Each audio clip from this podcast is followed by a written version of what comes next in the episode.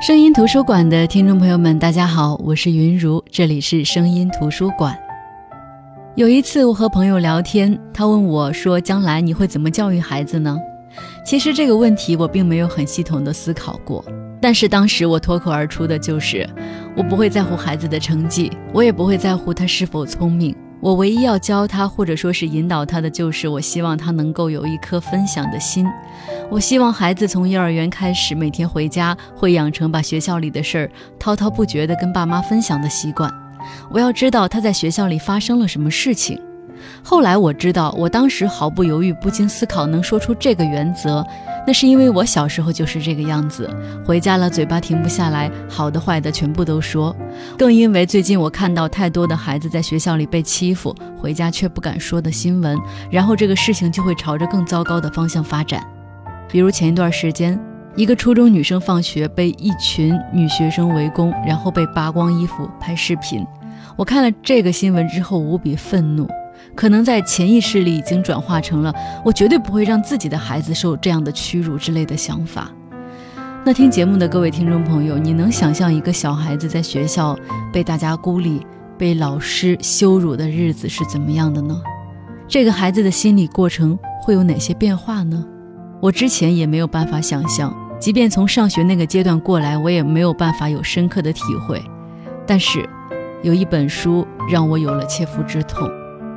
那就是今天要跟大家分享的日本作家乙一的《濒死之旅》。本期节目会上传喜马拉雅 FM，大家可以搜索“声音图书馆”收听、下载、转载。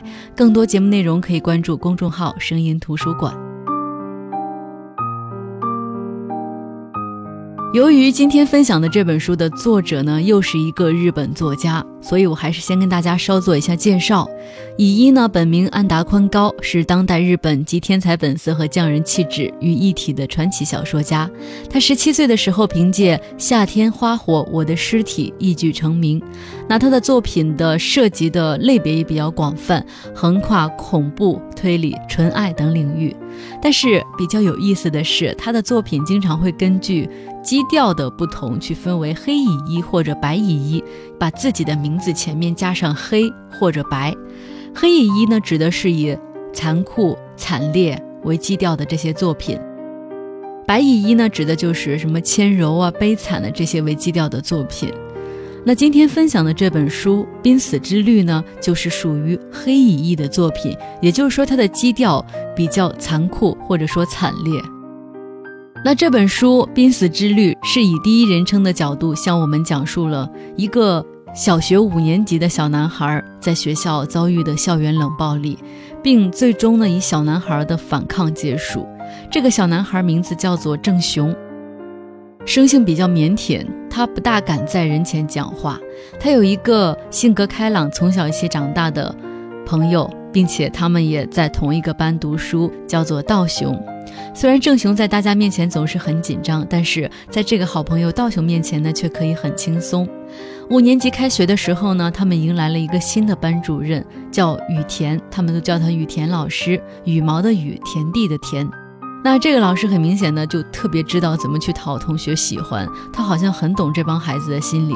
比如他一开始呢介绍自己的时候，就说他大学的时候是足球队的成员，希望，呃，平常的时候可以跟男同学们一起踢球，立马引起了当时男同学的好感。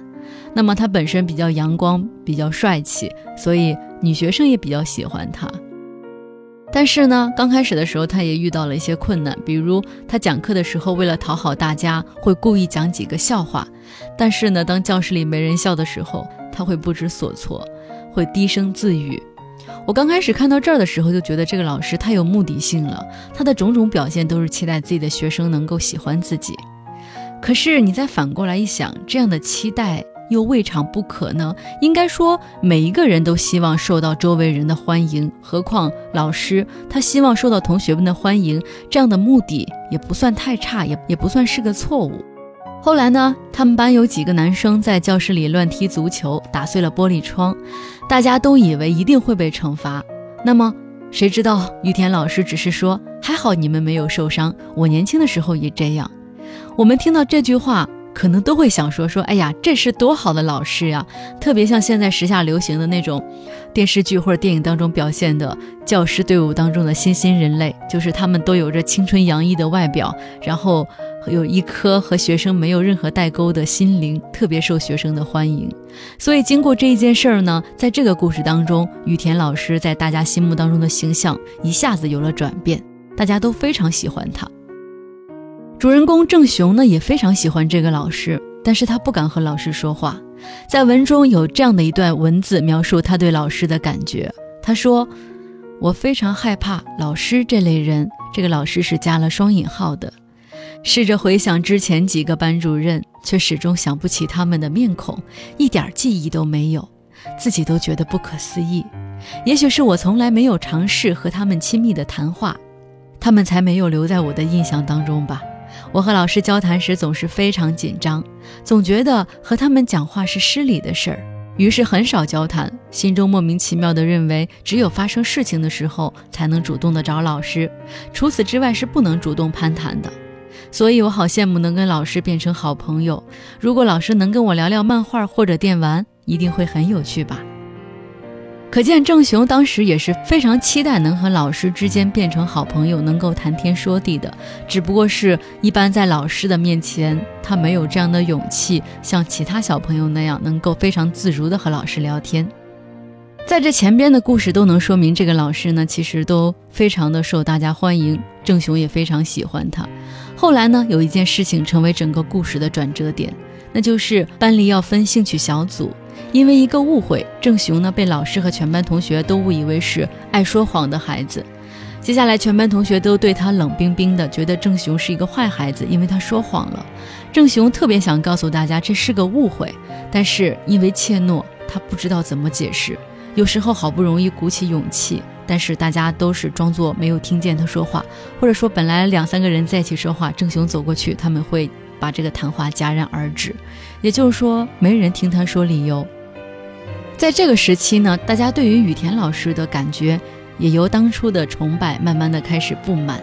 比如雨田老师讲课也会拖堂，他会突然大声的吼班上说小话的同学，他会临时组织抽考，会跟家长打小报告，所以大家对他的好感值是骤降。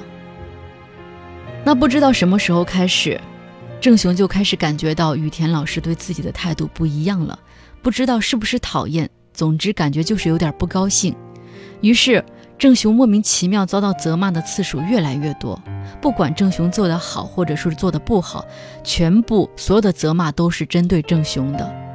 雨田老师有时候会把郑雄当成笑话来取悦大家，他会夸张地增添一些不存在的情节，比如有时候一个同学打人，老师不去惩罚打人的同学，而是指责郑雄看到了为什么袖手旁观。有时候老师要拖堂，他会说因为郑雄打哈欠，所以延后十分钟下课。有时候郑雄解出了一道非常难解的数学题，老师却说郑雄肯定是请别人帮忙了。但是很奇怪，就是当雨田老师把所有的不满、所有的责难全部针对郑雄一个人的时候，不可思议的事情发生了，大家对于雨田老师的不满竟然消失了。那么文章中有一句话是这么写道：郑雄说，老师每天总是把我的失败事迹说得天花乱坠。所以，就算其他学生被责骂，也会认为自己不会像我这么不中用。其他人做了坏事儿，老师只会责骂我。我想，我们应该和刚开始的郑雄一样，都不太理解老师为什么会这样呢？后来，郑雄有点想明白了。文中他这么说道：“他说，一开始我单纯的以为他讨厌我，可是念过历史之后，我发现另外一个理由。他说，江户时代农民的生活很辛苦。”大家都累积了非常多的不满，当这种不满的情绪爆发时，农民就会武装起来来攻击领主的屋舍。而日本有一种人被称为贱民或者非人，他们的身份地位比士农工商还要低，不能享有任何的权利，被强迫在具有差别待遇的环境当中生存。当权者借着制造贱民非人这种身份地位比农民还要低的阶层。促使农民转移对他们的不满，向下发泄情绪，或者让农民借着这种地位比自己还要低的人来获取安心。也就是说，贱民或者非人是当权者为了支配民众而特别制造出来的身份。郑雄接着说，上课听到这种说法时，我内心非常的惶恐，思量着这些必须靠制造规则以逝去心中不安的人，以及无法消除内心不满的人的心态。世界怎么会变成这个样子呢？人们活着却对各种各样的事情感到恐惧，怀抱不安，企图守护自己。为了舒缓忐忑不安的情绪，人们刻意把某个人塑造成被嘲笑的人。我想，我就是这间教室里的低等人，将大家的不满都引向我，老师就不会受到班上同学的批评或者不满，也可以维持他个人的声誉。会让老师不悦的对象总是我，班上的同学就可以不用担心被老师骂到哭出来，因为有一个比不上他们其中任何人的笨小孩，所以他们的自尊都不会受到伤害。虽然大家都没有明确说出口，但是他们一致了解到我才是班上身份最低微的人。按理来说，小孩子在学校遭遇到这样的事情，有些时候真的是老师不问青红皂白，特别伤人的这种责骂，全部都推向郑雄。可是郑雄回家之后，却从来不敢告诉妈妈实际情况，因为在之前，雨田老师刚接他们班的班主任的时候，就去做家庭访问，妈妈对雨田老师的形象印象特别好。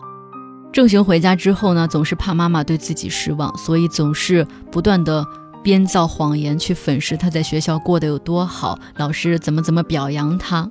但是这种日子一天一天的加剧，让郑雄透不过气来。有一天放学，他鼓起勇气去找老师，想问清楚到底是什么原因让老师这样对待自己。但是没想到，当他鼓起勇气问老师这个问题的时候，雨田老师把他拉到一个没人的地方，反问他说：“难道你希望我不只是骂你，要连大家一起骂吗？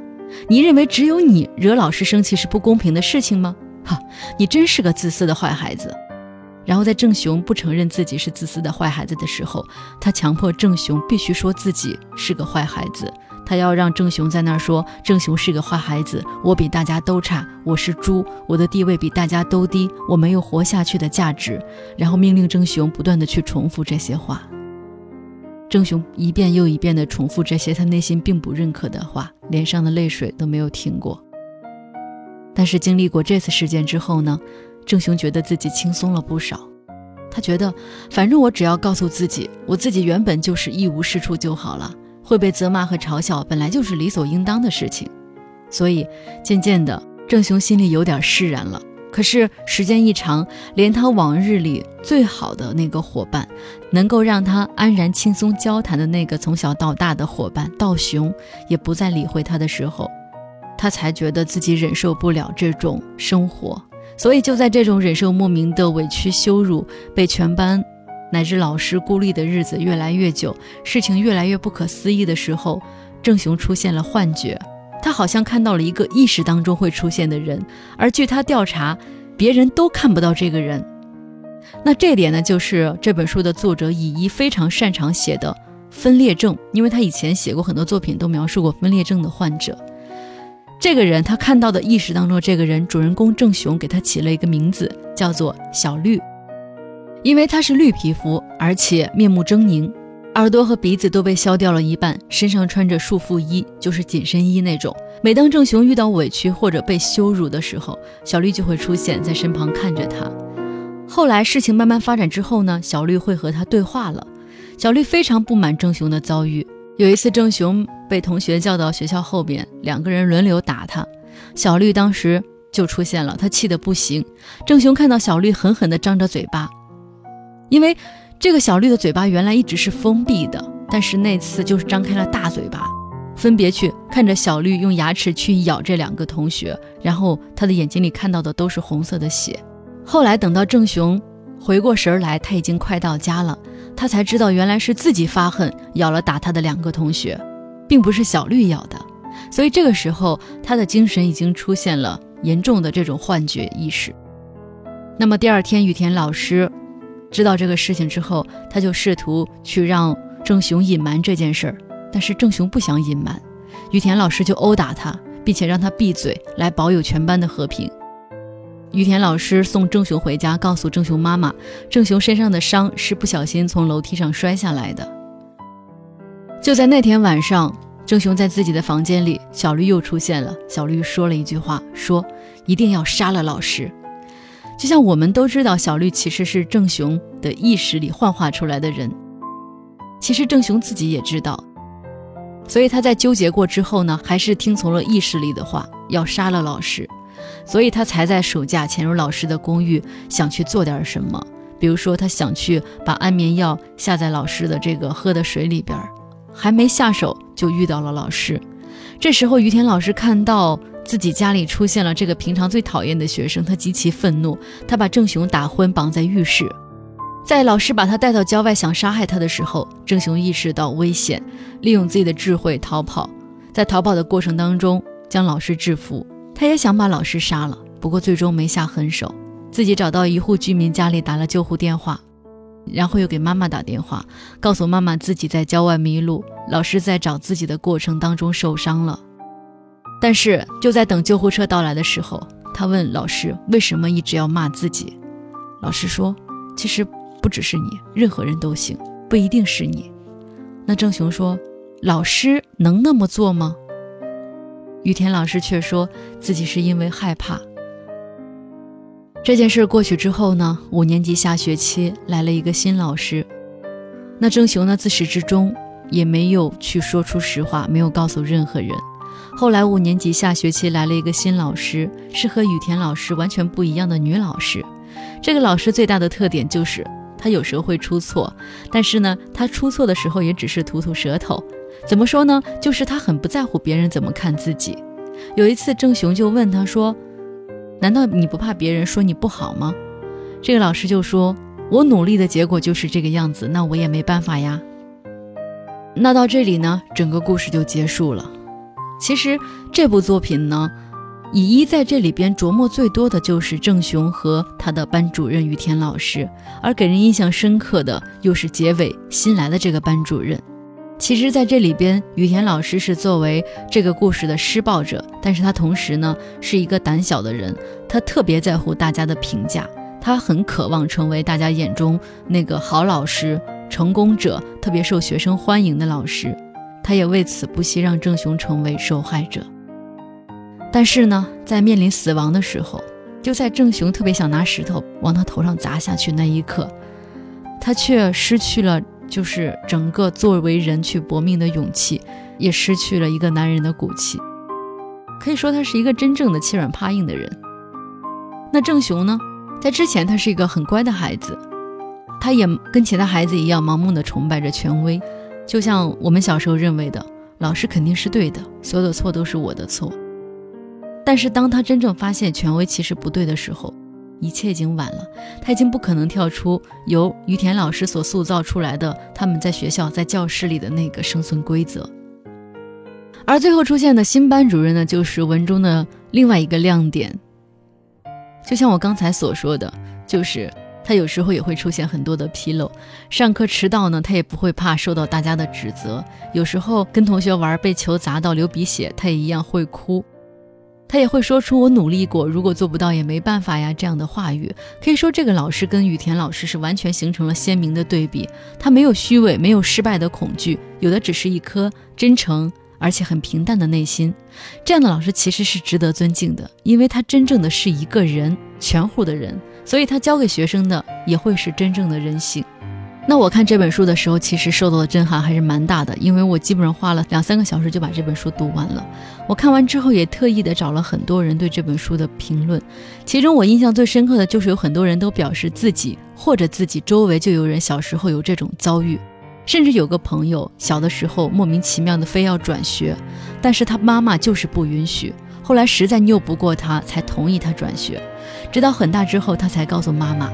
妈妈当时一脸诧异，说：“你为什么不早点告诉我？”他后来就说：“你看，通过这件事儿，你会发现，大人永远是迟钝的生物，在真相大白之前，他会一口咬定一定就是小孩子的错。所以他也说了一句话，他说：永远不要相信大人，在一只脚迈进地狱之前，能拯救的只有你自己。就像郑雄这样。”他完成了他自己的自我救赎，虽然我们中间也可能会担心他都出现幻觉了，会不会精神病会很严重？可是到最后，按小说的发展来看呢，他已经自我解救了。所以说呢，其实这部小说展示的问题是特别特别需要我们注意的，尤其是对于孩子的教育问题。有人会说，最可怕的就是作为家长不知道孩子在学校里发生了什么事情。就像主人公郑雄，他也从来不告诉家人自己在学校里的遭遇。那这也是小说的深层次的表达。本身家庭教育就十分不容易，学校教育一个老师管那么多孩子也不容易，当父母也从来不轻松，当老师也不轻松。但是即使这样，父母也要注意孩子的每一点改变，尤其是在成长阶段的改变。一小点你觉得不正常的现象，可能背后就是一个让你不可思议的事情。那么，另外也有人说，这个小说所折射出的就是社会，只不过是把社会缩进了校园里。郑雄的班主任雨田老师刚来就职，他非常急于表现自己，一时间得到了家长、学生和同事的一致好评。但是好景不长，雨田老师事实上并不是大家看上去的那么美好、那么优秀，对他的评价也降低了。为了转移大家的注意力，雨田开始寻找挡箭牌。那么郑雄呢，也特别像社会新兴人类，他就成为了雨田的挡箭牌。也许我们在初入社会的时候，也会遇到类似的事件，可能是各种各样的潜规则，可能是各种各样的人给你穿小鞋。但是这个社会的处理层面跟学校又不同。我唯一能给大家的一个建议就是，无欲则刚，这是我这几年体会的非常深刻的话语。当你的欲望降到最低的时候。你做任何事情都是有底气、有骨气的，而且不惧怕任何的权威，或者说不惧怕任何背后给你穿小鞋的人。所以你行得正，坐得端。以前会有人怀疑说，这样不就是把所有人都得罪了吗？但是经过我的实践告诉我，不可能。只有这样，你才会保持身上的一股清流或者骨气。这样的人。在一个正常的社会环境当中，在一个正常的单位当中，只会走得更远。如果因为这样而限制了自己的发展，那我觉得这个单位本身就不适合你，本身就不是一个正常的单位。